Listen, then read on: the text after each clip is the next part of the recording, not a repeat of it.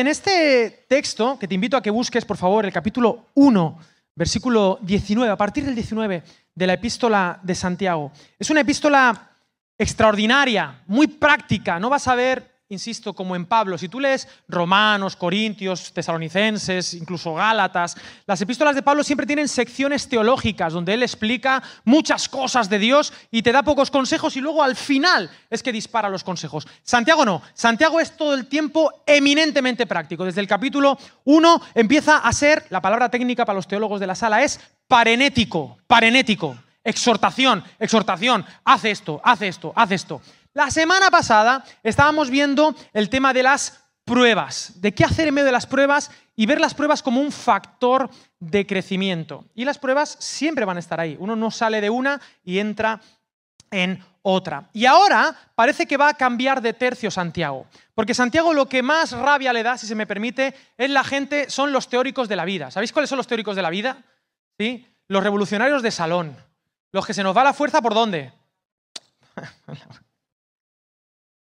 por la boca. Dice el versículo 19, y vamos a ir versículo por versículo, voy a ser como muy expositivo, muy tranqui. ¿eh? Dice el versículo 19, por esto, mis amados hermanos, todo hombre, y aquí hombre se entiende andros, ser humano, todo ser humano, sea pronto para oír, tardo para hablar, tardo para irarse, porque la ira del ser humano no obra la justicia de Dios, por lo cual, desechando toda inmundicia y abundancia de malicia, recibid con mansedumbre la palabra implantada, la cual puede salvar vuestras almas. Me encanta este texto y parece que está cambiando de tema, pero no. Va a estar hablando de la ira, del enfado. ¿Alguien se enfada a veces con facilidad? Sí, alguien. No he preguntado a la mano, pero hay gente que enseguida ha dicho, ah, pues yo, yo me enfado. Nos enfadamos, ¿no? ¿Qué, qué te enfada? ¿Qué te saca de tus casillas? ¿Con qué no puedes? ¿Qué no soportas? Es que esto, esto no lo soporto. Dice, todo ser humano sea pronto para oír. La palabra aquí pronto en realidad es veloz. Corre, date prisa en escuchar. Y tarda mucho en contestar. Al revés, te quiero Andrés, ¿eh? al revés lo hacemos nosotros. Contestamos rápido. Cuando uno está en una discusión, ¿qué es lo que quiere? Ganar. Ganar a toda costa. Además, en psicología hay un punto muy bonito. Cuando uno está discutiendo, uno se va calfán, ¿sabes? Se va calentando. Y se va calentando. Porque tú, porque yo, porque aquel, porque me dijo, porque dites y diretes. Y en psicología ya hay una cosita que llamamos el secuestro emocional. ¿Tú sabes lo que es el secuestro emocional? El secuestro emocional, todo lo vais a detectar fácilmente. Es ese momento, hay un momento en la conversación, estás en una discusión, estás como enfadándote, por ejemplo, en Twitter, podríamos decir, que no puedes pegarle a nadie, pero te, gustaría atravesar el móvil y darle a alguien. Eh, es ese punto donde, de no retorno, ¿sabes? Cuando ya has dicho, ya está, aquí ya, ya no hay vuelta atrás, ya voy a saco. Es cuando tú ya no estás hablando tú, sino que está hablando tu ira y tu mente trabaja para tu ira. En mi experiencia, que es única e intransferible, desde el momento en que yo paso esa barrera, siempre me arrepiento de todo lo que voy a decir. Siempre. Todo lo que digas secuestrado por la amígdala y por el tronco del encéfalo, cuando esté tu cerebro reptil, reptiliano ahí dando caña, te vas a arrepentir. Esa ira jamás hace la justicia de Dios, dice el texto. Qué importantes son nuestras palabras. Que seamos veloces en escuchar, en comprender. Porque cuando uno discute o cuando uno habla, lo más importante, a veces incluso en el matrimonio, lo más importante es la comunicación. Eso es mentira. En el, matrimonio lo más importante no es la comunicación, es la comprensión. La comprensión. No es decir, es escuchar. Eso es lo más importante. En cualquier relación significativa en esta vida, lo más importante es escuchar. Oír con atención. Dice, veloces para oír. Porque cuando uno se pone en el lugar del otro, uno comprende al otro, uno se piensa las palabras un par de veces o tres. Porque tú no tienes toda la verdad. Porque tú no tienes todas las razones. Y es mucho más prudente callar e intentar comprender y conocer nuestras limitaciones. Proverbios 10, 19. En las muchas palabras no falta pecado, mas el que refrena sus labios es prudente. De tal manera que sacamos de Proverbios, que es un libro del que bebe mucho Santiago, que quien controla sus palabras puede controlar también su ira. Más adelante va a decir que la lengua, tenemos un, día entero para hablar de la, de la lengua. El que controla su lengua, lo controla todo. Muy fuerte la comunicación. El ser humano es un ser comunicativo y el que sabe controlar su comunicación, de la abundancia del corazón, ¿qué? Las palabras. Y sin llegar, permitidme, en esta iglesia voy a hacer un aviso a navegantes. Yo no creo en la psicomagia de las palabras. ¿Vale? O sea, las palabras por sí mismas, la palabra en sí, no es algo mágico. Eso en el mundo de la fantasía, en el mundo de, de la creatividad, bien, sí. Eso no quiere decir que las palabras no tengan peso y fuerza, pero en sí mismas las palabras no tienen poder, me explico. El nombre de Jesús no es un truco de magia que funciona, no es un artefacto. Tú podrás decir muchas veces en el nombre de Jesús, pero si tú no conoces a Jesús, eso no es vinculante. ¿Me hago entender? O sea, cuidado, en esta iglesia no creemos en la psicomagia, pero sí creemos que las palabras tienen fuerza, tienen poder, tienen intención, son espejos, ahora lo veremos y te afectan, son semillas.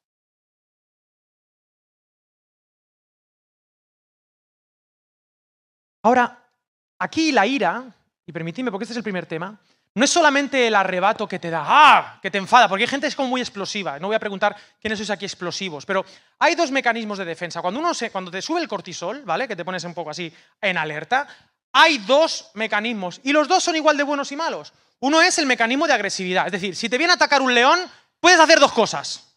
Una, ¿qué? ¿Eh? Corre por tu vida.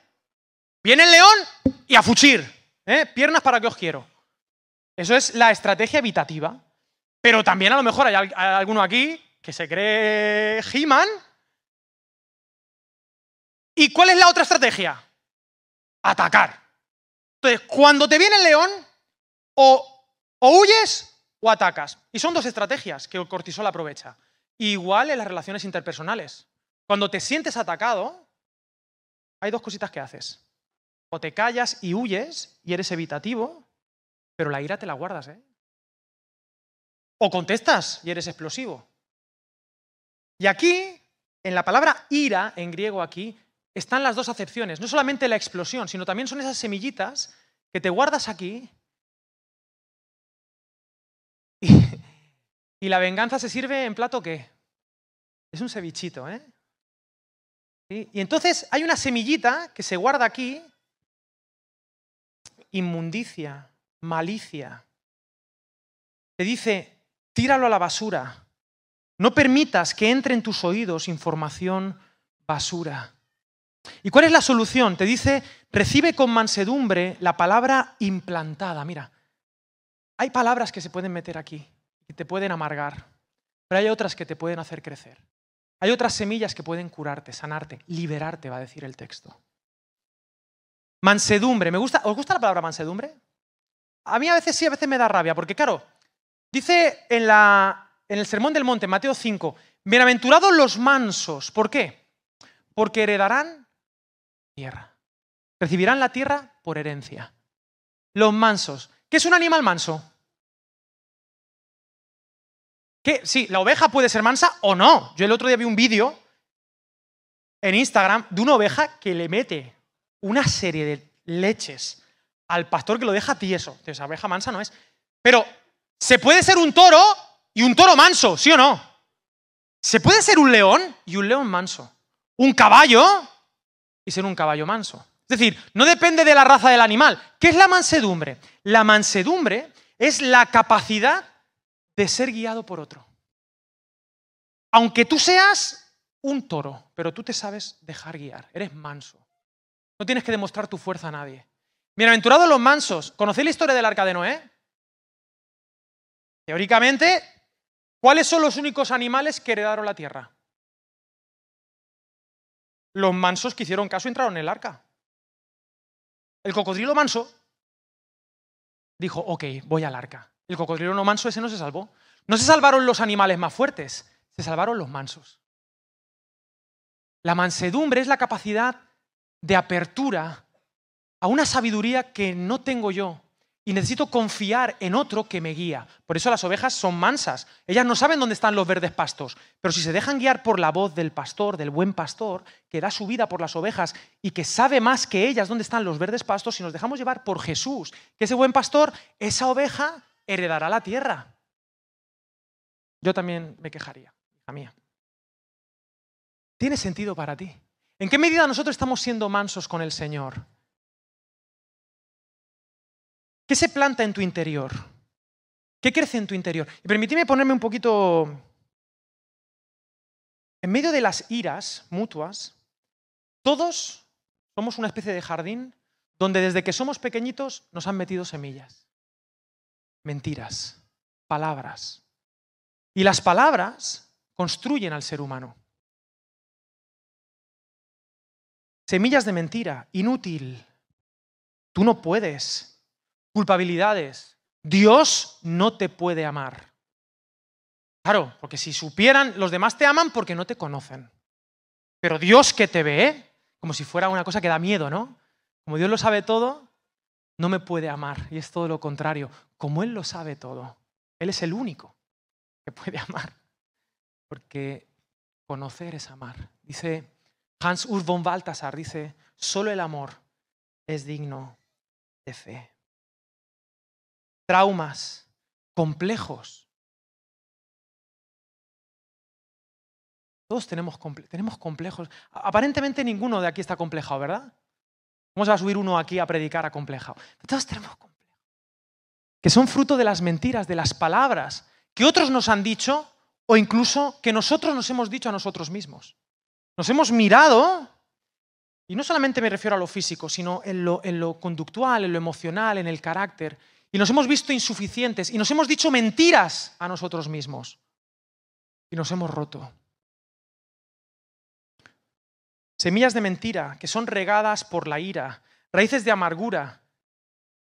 Y entonces tú dices cosas y luego te arrepientes y luego te gustaría ser diferente, pero entras en un bucle infernal. Se me calienta la lengua, decimos, ¿no? Ah, y luego hay un punto, ya quiero seguir avanzando porque voy para allá, voy para allá. Los que somos agresivos o pasivo-agresivos, depende de cada uno que haga lo que le dé la gana con su vida y su técnica, es muy interesante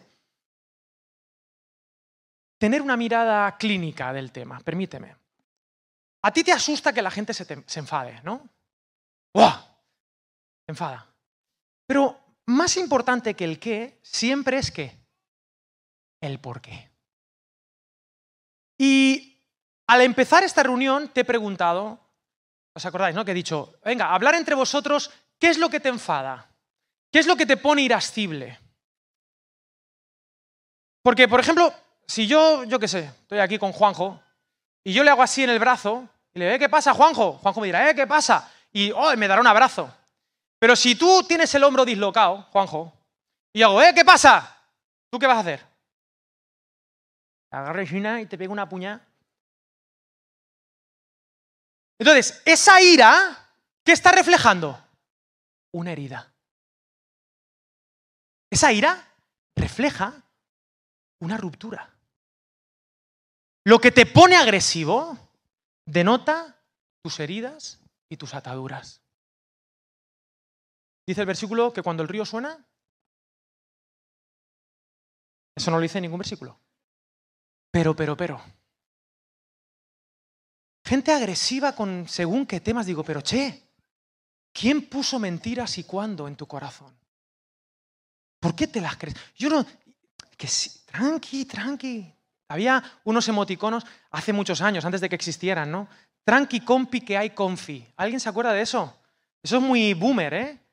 Tranqui, compi. Agustín, me confirma que eres boomer, ¿eh? Muy bien. Tranqui, confi. No, tranqui, compi, que hay confi, tranqui, o sea, relaja. Hoy en día es ten calma, keep calm, ¿no? Ten calma, relájate, colega. Pero claro, cuando uno se enfada de más, ahí, ahí hay que rascar. Ahí hay temita, ahí hay semillitas, ahí hay mentiras que están atándote. queridos, tengamos una apertura a las palabras que pueden sanar. Dice ahí al final de esta parte, recibid con mansedumbre la palabra implantada, la cual puede salvar vuestras almas. Y aquí salvar no es salvarte del infierno y que vayas al cielo, no, aquí es sanar. Es el mismo verbo en griego. La cual puede sanar. Lo único que puede sanar tu alma y liberarte de esas ataduras que tienes desde pequeñito por palabritas que te han dicho, por frases, por heridas Decía esta mañana Lidia Martín, la presidenta de Psicólogos Evangélicos de España, decía, las palabras pueden herir mucho más que un bofetón.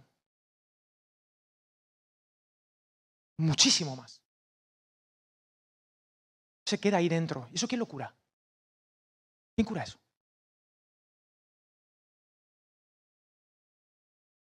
Versículo 22. ¿Estáis conmigo?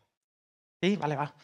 Pero sed hacedores de la palabra. Ay, Dios mío, ahora, ahora, ahora es cuando me pongo ya Rambo.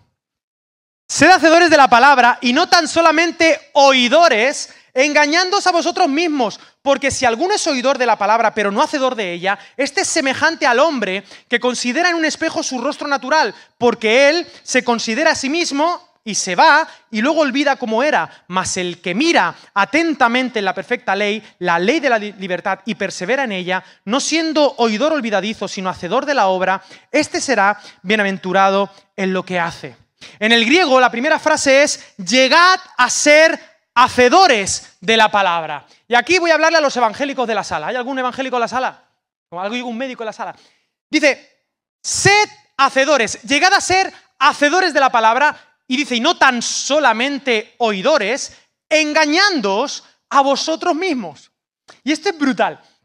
Primer, primer toque, porque hay gente que dice, no, yo, yo lo importante es que la gente haga las cosas. Sí, sí, pero hay que escuchar la palabra. Si tú no escuchas la palabra, no hay manera de hacer la palabra. ¿Vale? O sea, punto, o sea hay que escuchar la palabra, hay que tener el hábito de esa apertura que he dicho en el primer punto, apertura a la palabra, escucharla y no solamente de tu cabeza que te engaña, sino también de fuentes externas y directamente de la palabra, que no sea solamente segundamano.com. No te creas nada de lo que yo estoy diciendo si no está avalado por la Sagrada Escritura. Pero dice, sed hacedores, no solamente oidores. ¿Y cuál es la consecuencia de ser solamente oidores? Dice, engañándoos a vosotros mismos. Una pregunta. Los que lleváis, no sé, me da igual, me da igual, me da igual. Hay gente que está recién bautizada, que está todavía en remojo, y hay algunos que ya estamos de secano. Pero, ¿cuántas prédicas hemos escuchado en nuestra vida? Nacho, ¿cuántas prédicas has escuchado tú en tu vida? No me digas la edad, pero multiplica. A 56 diumenches, te está cayendo el pelo de, de las prédicas. O sea, literalmente, miles de predicaciones, miles de mensajes. Y es que encima ahora con el invento de YouTube hay gente tobicia que se pone a predicar los lunes, que ya es en plan ya mal. Lunes, martes, miércoles, jueves, viernes, sábado, domingo. Y escuchamos de todos los predicadores y predicadoras a vida así por haber. Y consumimos mensaje. Y eso está bien. Hombre, uno tiene ganas. Yo igual que me leo libros, pues escucho prédicas. Vale. Pero ¿eso santifica? No. De hecho, el hermanito pequeño de Jesús, que yo estoy convencido de que era un pieza de pequeño, porque tú imagínate tener de hermano mayor a Jesús. Tú tienes que hacer tu espacio. Yo me imagino a Santiago, ni creía en su hermano mayor. ¿Sabéis que Santiago, lo he dicho otras veces, Santiago no creía en su hermano mayor? ¿Que tú eres Dios? Sí, sí, claro. Y hasta que no murió y resucitó, que dice el texto que, porque claro, sabéis que Jesús murió públicamente, pero no resucita públicamente. ¿eh? Jesús resucita y va por los suyos. Con una excepción, también se fue por el hermanito pequeño, le tenía como cariño. Me voy a ir por todos los míos y también a por el, a por el, enano, le decía. El enano luego se convirtió en el pastor de Jerusalén, sin ser de los doce. ¿eh? Qué bonito. ¿En qué estaba?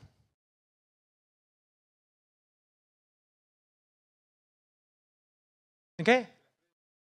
¡Ah! Las prédicas. O sea, y por eso yo me siento frustrado porque digo, y yo predico, che, y yo me esfuerzo y hago el chistecito, intento que tú te empapes de la palabra, que te mires en el espejo de la palabra. Pero yo me doy cuenta que eso no es suficiente y de hecho es peor. He descubierto que es súper peligroso decirte que vengas los domingos aquí.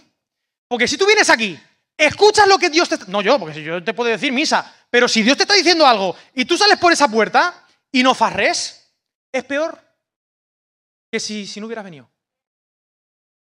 Esta hermana me la voy a llevar yo de gira.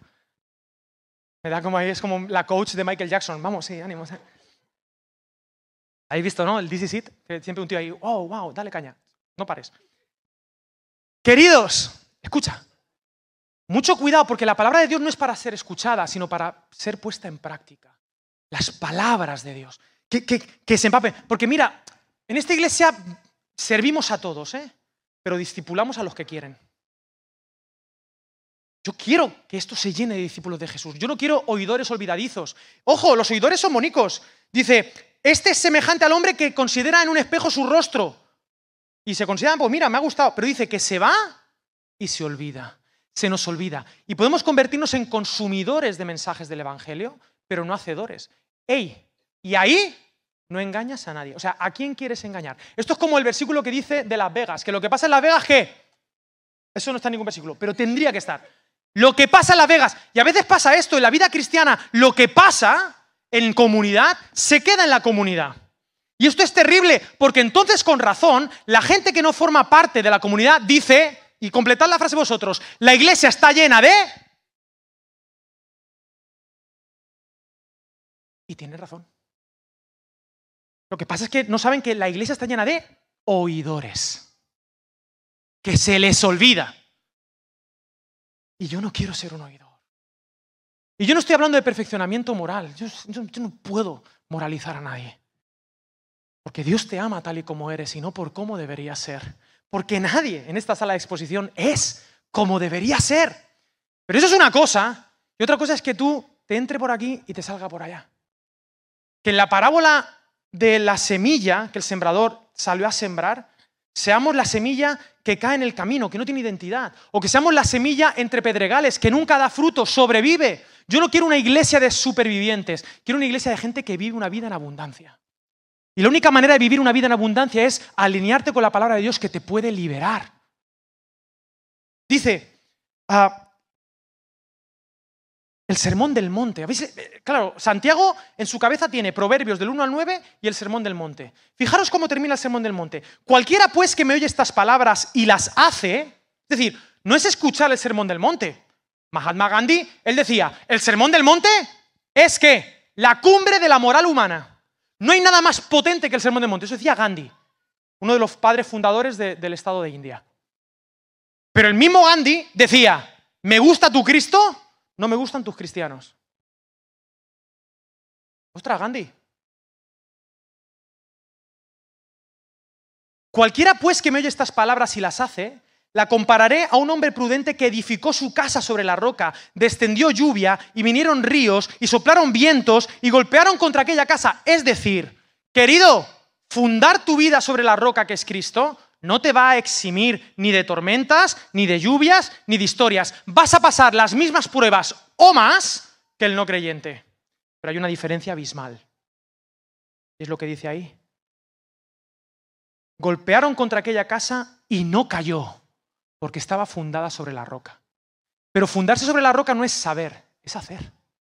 Y las hace. Al contrario, pero cualquiera que me oye estas palabras y no las hace, ¿qué pasa?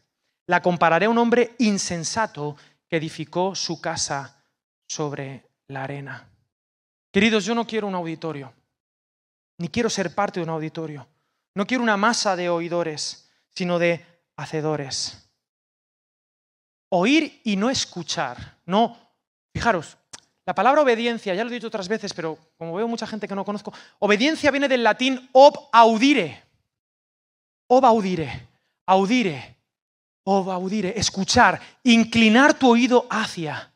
Esa es la obediencia, el ob audire. Pero hay gente que escucha y entra por aquí y le sale por allá. Eso es una masa. Y podríamos llenar este local, y podríamos llenar el café orgánico, y tendríamos que hacer otra los lunes y los martes.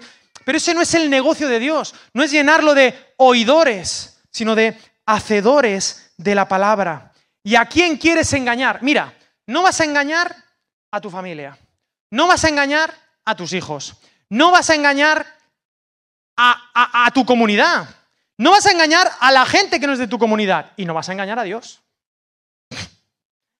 ¿A quién vas a engañar? Te engañas a ti. Te haces trampas al solitario, colega. Te pones tú palos en la rueda. Porque eres, eso, eh, revolución de salón. te va la fuerza por la boca. Ahora, eso sí, esta gente, a mí me gusta mucho, me gusta, me parece como muy sexy. La gente, sexy, sí, sí, sí, la palabra es sexy. ¿Es muy sexy? La gente que invierte su vida entera a denunciar a los demás. ¿Eso no? Que dices, está guay, un poquito. Y luego ellos dices, anda. Pues aquí. Ellos están siempre en el campo de fútbol, pero no juegan. Están allí en la grada. ¡Árbitro! Y se meten con todos. Che, deixa'm treballar tranquil. Tú no vos ferres? Pues a casa. Pero déjame hacer, por lo menos lo estoy intentando, querido. Y se está equivocando el de al lado, pero por lo menos lo está intentando. Es que no ha sido ni una clase de piano, por eso no suenas ni bien ni mal. Deja que hagamos comunidad, misión, como el Señor nos ha dicho que tenemos que hacerlo. La palabra implantada, mes impuesta necesidad. Che, anima a la gente. No la desanima. Porque esta gente que es esa sexy, está todo el día, pa, pa, pa, a mí en Twitter, digo, pero che, ¿me queréis dejar en la paz en Bolivia? Dejadme ya. gente de mi vida. Autoengaño, ¿a quién quieres engañar? Queridos, qué peligroso es venir aquí cada domingo, ¿eh? Qué peligroso. Y qué genial. Cuando dice engañándos, en el griego es que cuenta mal, que calcula mal. Calculamos mal. Tú piensas que no te sale a cuenta obedecer al Señor.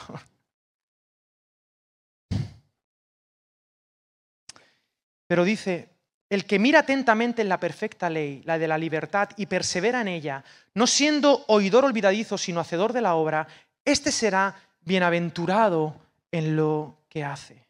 El que se inclina a observar, el que tiene mansedumbre dice, palabra, dime quién soy. Espejito, espejito. Solo la palabra te hace libre de esas semillas de mentira y la llama la ley de la libertad. Dice el que permanece. Queridos, el cristiano intermitente esto es como ir al gimnasio una vez al mes. No va al parrés. El que permanece. No va al parrés, perdón, es que a veces me, salen, eh, me sale el valenciano, ¿vale? Eh, no vale para nada. Aquí hay que permanecer. Hay que estar. Y, esto no significa ser perfecto, significa que en mi imperfección, pero Señor, aquí estoy, abierto a tu palabra para seguir escuchando y viéndome en el espejo correcto. No un cristiano intermitente. Dice, será bienaventurado el que mira la perfecta ley. Dice, la de la libertad. La de la libertad. Y queridos, aquí ha comparado la palabra con un espejo. Y es muy interesante el mundo de los espejos. No sé si sois fans de los espejos, pero los espejos en el cine tienen mucho simbolismo, el espejo. Por ejemplo, no sé si habéis visto Taxi Driver. ¿Habéis visto Taxi Driver? ¿Con quién estás hablando? ¿Conmigo? Y saca la pistola. ¿Has visto esa escena? Que dice, dice una palabrota cada media palabra. Pero que es genial. Ahí está una actuación excelente. Taxi Driver. O cuando ves eh, el show de Truman. El show de Truman, él está frente al espejo y, te. O por ejemplo, en las películas donde ves un cristal roto y ves un reflejo de alguien y ves que esa persona está rota, esa persona está loca. ¿Vale? El director, si te pone a alguien que se está viendo en un espejo roto, es que esa persona está rota, está loca. Estos son truquitos de cine, ¿vale? Hay espejos sucios. Está el espejo de Blancanieves. Espejito, espejito, ¿quién es la más bella del reino? El cisne negro. ¿Has visto el cisne negro? Todo el tiempo esa chica se está volviendo cada vez más y más y más loca, está, está enloqueciendo, obsesionada con la perfección y se va rompiendo. Y el juego de espejos van reflejando esto. Queridos, las palabras son espejos. ¿Tenéis la pantalla del móvil rota? Algunos sí, la tenemos. Quiero que pongas la cámara y que te mires al espejo de tu móvil. A ver, a ver, saca la cámara del móvil. Mírate ahí. Ahí, ahí. Mírate ahí. ¿Qué ves? ¿Qué ves en el espejo? ¿Qué ves? ¿Ves a alguien roto? ¿Ves un hipócrita? ¿Ves a alguien amado por el Señor? ¿Qué ves? En psicología manejamos el término de espejo social. Y yo compro esta idea. Nuestra identidad se construye de acuerdo a los espejos desde los que decidimos mirarnos. Vamos a ver. si tú estás rodeado de espejos que te dicen todo el tiempo que no puedes hacerlo, te profetizo que no vas a poder hacerlo. Si tú estás rodeado de espejos, las palabras, porque antes no había espejos, antes tú cómo sabías quién eras, por lo que te decían que eras. Es decir, tú te ves desde el espejo, desde los ojos de otra persona. Y uno construye su identidad en base a esos ojos, pero tengo una mala noticia, todos los ojos que están aquí son pecadores y están sucios. Y por mucho que te vean bien, ninguno es un espejo totalmente limpio. Y de alguna manera va a haber ahí mentirijillas que te van a atar. Te van a atar. Porque estás mirándote en espejos están rotos, están sucios. Y esas palabras se van a quedar ahí. Cuando te estás mirando en el espejo, ¿qué es lo que ves? Lo que plantea Santiago es, mírame a mí, mírate en el espejo de Dios. Mírate desde los ojos de Dios. ¿Tú sabes qué es lo que ve Dios en ti? Lo que vio Jesús, me encanta esta historia, me perdonáis, lo que vio Jesús en Zaqueo. Es que ahora he comprado un cuento de Zaqueo a los niños y me flipa. El, hombre con el corazón pequeño, se llama el cuento. Zaqueo era un corrupto político de la ciudad más corrupta que había, Jericó. Pero cuando Jesús lo vio, no vio eso. Jesús vio la persona más generosa de Jericó. Y lo sedujo, se invitó a su casa a comer, transformó y se convirtió en la persona más generosa de Jericó. ¿Qué veríamos de Pedro? El tipo más impulsivo del mundo, un traidor, que le traicionó no una ni dos, sino hasta tres veces. ¿Qué vio Jesús en Pedro? El líder natural del movimiento de la iglesia en Jerusalén. No sé si me hago entender. Mírate en el espejo correcto.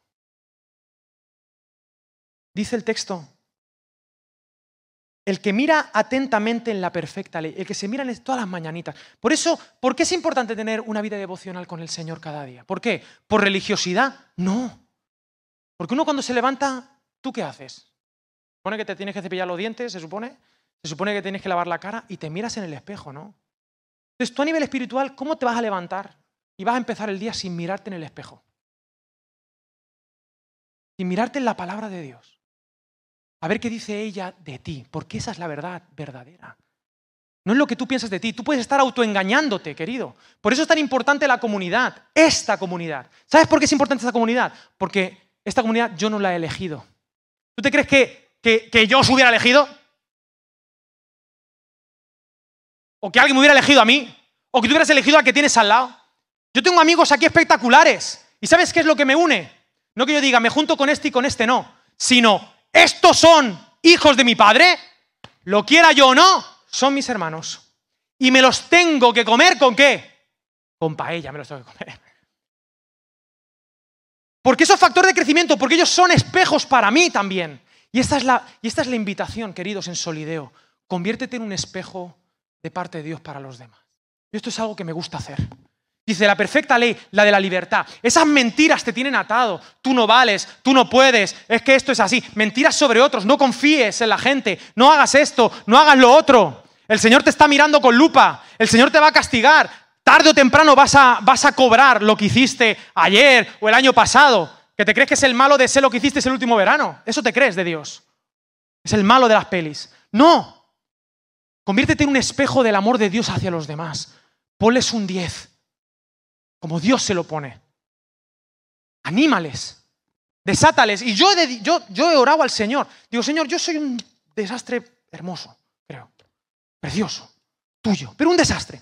Pero Dios mío, conviérteme en tus ojos. Es decir, que yo vea una persona y diga, esta persona se va a comer el mundo y que yo se lo diga. Y desatarla en el nombre de Jesús. Porque la gente está atada a mentiras que le dijeron cuando tenían seis años. 10 años, 15 años, 25 años o en otras comunidades de fe, que eso es lo que a mí me, revienta, que en otras comunidades de fe te digan no. O en otras comunidades que se dicen comunidades de fe, pero que están en contra de la comunidad del Señor llamada eclesía. Y te envenenan el corazón. ¿Y sabes qué? vives atado a esas mentiras. Y yo creo que nuestro ministerio es hacer la palabra, ser el espejo de Dios para los demás. Al menos eso es lo que quiero hacer yo con mi vida. ¿Tiene sentido esto? Conviértete en un espejo, por favor. Desata a la gente. Mírate tú a los ojos de Dios. Mírate, porque al final, al final tú eres lo que Dios dice de ti. Todos, todos, ¿eh? Esto yo sé que hay gente que no, no, yo me construyo, yo me hago a mí mismo, yo soy muy seguro. Todos nos miramos en el espejo. Siempre hay un espejo que nos dice quiénes somos. Elige bien esos espejos.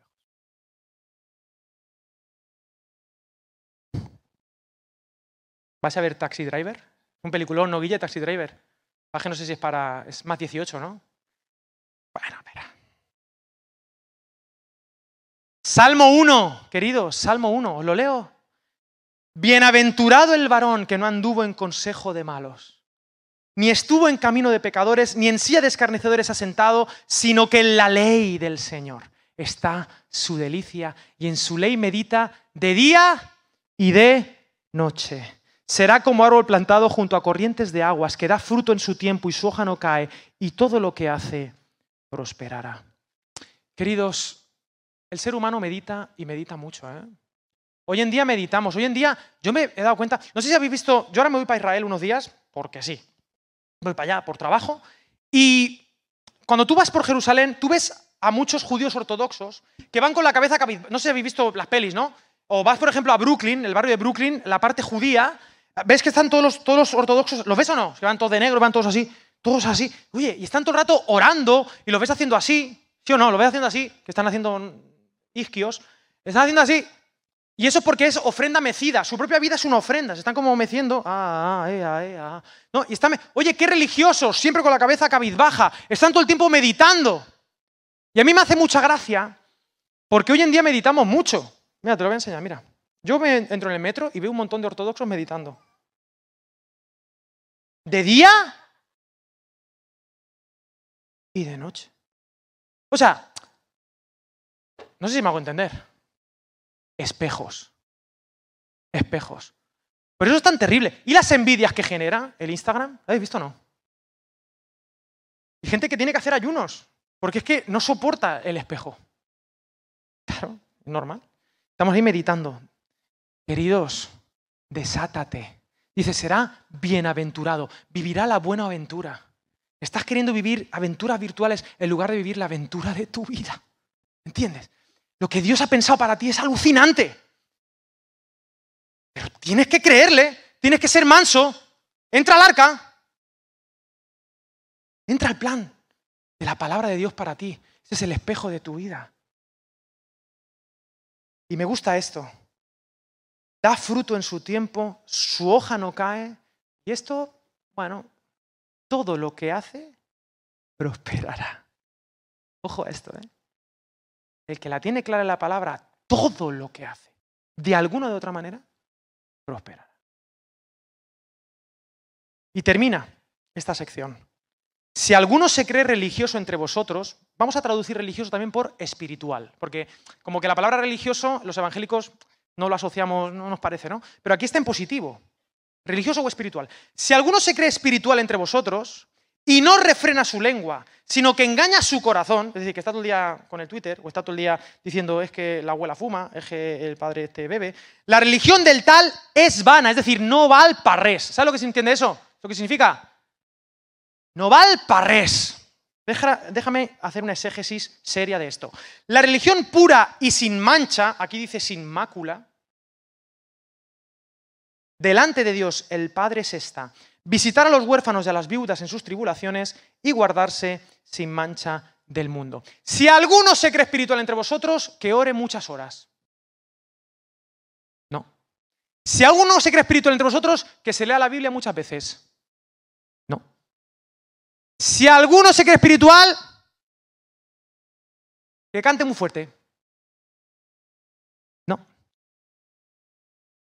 La espiritualidad se demuestra haciendo la palabra de Dios, actuando. Y aquí te pone dos movimientos de la espiritualidad. Hay dos.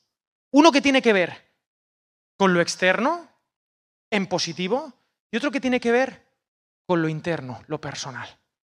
Número uno, dice, visitar las viudas y los huérfanos. Algunos teólogos dicen que en ese momento Jerusalén estaba bajo una crisis económica muy fuerte y que había algunos que viendo la necesidad no actuaban, no hacían nada, se les iba la fuerza por la boca, hacían distinción de personas. El Evangelio, si no está pendiente del dolor y el sufrimiento ajeno, no es Evangelio, no es espiritualidad. ¿De qué te sirve levantar las manos y tener una espiritualidad eh, vertical alucinante si no más a tu hermano? Lo hemos visto varios domingos cuando estudiábamos Amor nivel Dios en Primera de Juan. La espiritualidad se demuestra con el prójimo. Solo en el prójimo puedes desarrollar, por ejemplo, el fruto del Espíritu. ¿Lo has pensado? ¿Cuál es el fruto del Espíritu? Amor, gozo, paz, paciencia. ¿La paciencia para qué la necesitas? Para el pesado que tienes al lado. Y es un fruto espiritual, o sea, es, un, es sobrenatural la paciencia que debes tener. Pesado he dicho, sí. Bondad, mansedumbre. La espiritualidad se demuestra con el otro. Las huérfanas, los huérfanos, las viudas. La gente en situación de vulnerabilidad en todos los ámbitos, física, emocional, espiritual, social. Y es una parte del mensaje del Evangelio, pero no la única. Hay otra que dice guardarse qué? Sin mancha del mundo. Y aquí vienen los moralistas. No, del mundo aquí es cosmos. Es decir, de esas ideas que vienen de afuera, que no vienen de la cosmovisión cristiana y que quieren introducirse en tu cabeza para decirte cómo actuar, cómo hablar, cómo hacer. También tiene que ver con el pecado, claro que sí, pero es mucho más profundo que eso. Tiene que ver con no interiorizar los valores de este mundo. No empaparte de palabras, de semillas, que al final son mentiras. La única palabra que te va a liberar, que te va a santificar, que es de, lo que está hablando aquí en este versículo, ¿no? Guardarse sin mancha, ¿no? Habla de esa pureza. Es la palabra de Dios, que te enfoca a una misión concreta. Así que si alguno se cree espiritual, todos lo somos. ¿Cuál es tu religión? y no refrenas tu lengua. Tu religión es decir, es que este mal, es que aquel súper mal. Esa religión es vana, no sirve para nada. ¿Cuál es tu propuesta de fe? La verdadera religión es ayudar a otros, amar al prójimo y guardarnos del cosmos. En definitiva, dejarnos de apariencias de piedad y ser realistas y ser coherentes aceptar y abrazar nuestras sombras y nuestras oscuridades y dejarnos transformar por el amor de Dios del cual estamos todos necesitados hoy. Y por eso la Biblia dice que su misericordia cuántas veces es nueva. Cada vez que te levantas por la mañana. Tú cada vez que te levantas por la mañana, está la misericordia ahí. Porque yo tengo manía persecutoria. ¿Tú sabes que yo, estoy malito? Yo tengo manía persecutoria. Me persiguen. ¿Has leído el Salmo 23? Yo tengo dos velociraptors que me persiguen. Están mis hijos con los dinosaurios. El estegosaurio, el no sé qué, uno es herbívoro, el otro es no sé qué. madre mía, saben más que, que, que, que. Yo tengo dos velociraptors que me siguen todas las mañanas. Dice, el bien y la misericordia me seguirán todos los días de mi vida. Esa es la verdad. A mí me persigue el bien. Me sigue el corazón por el miserable. Y como yo soy tan miserable, no pueden parar de perseguirme. Y entonces eso me recuerda a quién soy. Me levanto por la mañana y digo, Señor, ¿Qué tengo que hacer hoy? ¿Y me, me, meto un chute de palabra de Dios? ¿Qué es lo único que me mantiene en pie? ¿O qué te piensas? Te va a mantener a ti en pie. ¿El otro? ¿Que tiene ojo de pecador también? bien, te miro a ti, pero a Paco, a Paco. A Paco voy a mirar. ¿Paco? ¿Los ojos de Paco? No. Los ojos de mi papá Dios que me ama, que me conoce. ¿eh? Él me conoce mejor que todos los que estéis aquí. Y me ama más que todos los que estéis aquí. Eso no es licencia para pecar 007, pero sí. No sé, me chuta. Que escuchemos. Elige tus espejos. Ayudar a todos, pero discipular a los que quieren. Y quiero, antes de invitaros a hacer algo en las mesas, muy sencillo, ¿no? Muy sencillito. ¿Os habéis visto en el espejo? Sí.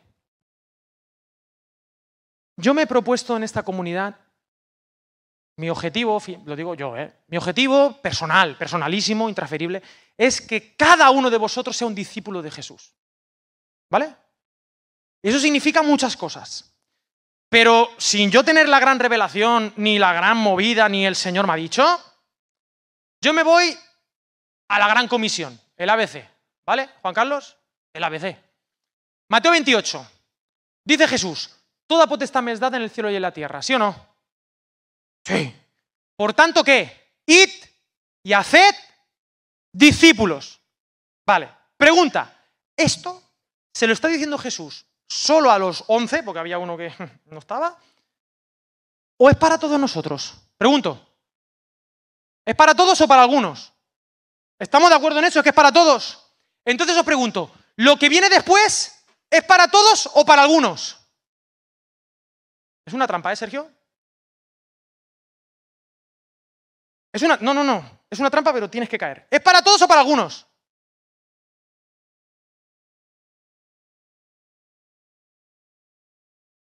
Muy bien, Sergio, para todos es. Es para todos. Ahora, ahora tú esto te lo vas a tener que comer, esta vez sí con patatas. Escúchame bien. Toda potestad me es dada en el cielo y la tierra, por tanto, id y haced discípulos, todos los que estéis aquí, bautizándoles en el nombre del Padre, del Hijo y del Espíritu Santo. Todos los que estéis aquí tendríais que estar bautizando.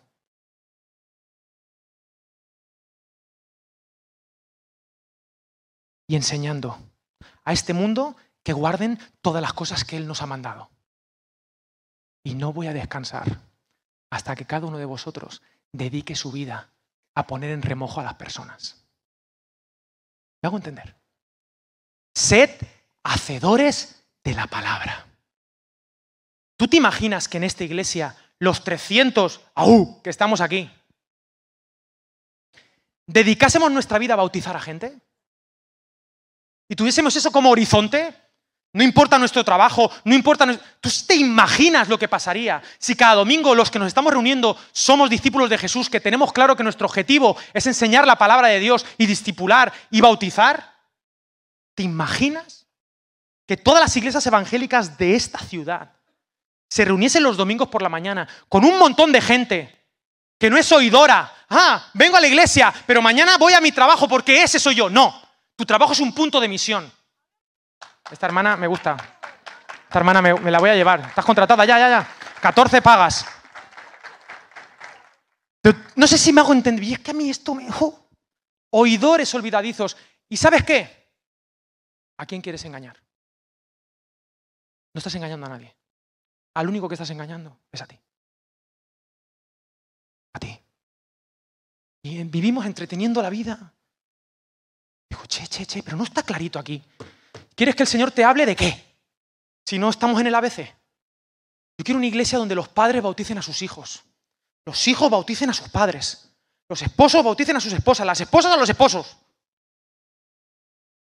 los empleados que me traigan al jefe y al jefe a remojo, el jefe a los empleados y al remojo también, y a seguir a Jesús, a vivir para Dios, pero no por nada, sino porque esa es la mejor versión de la gente.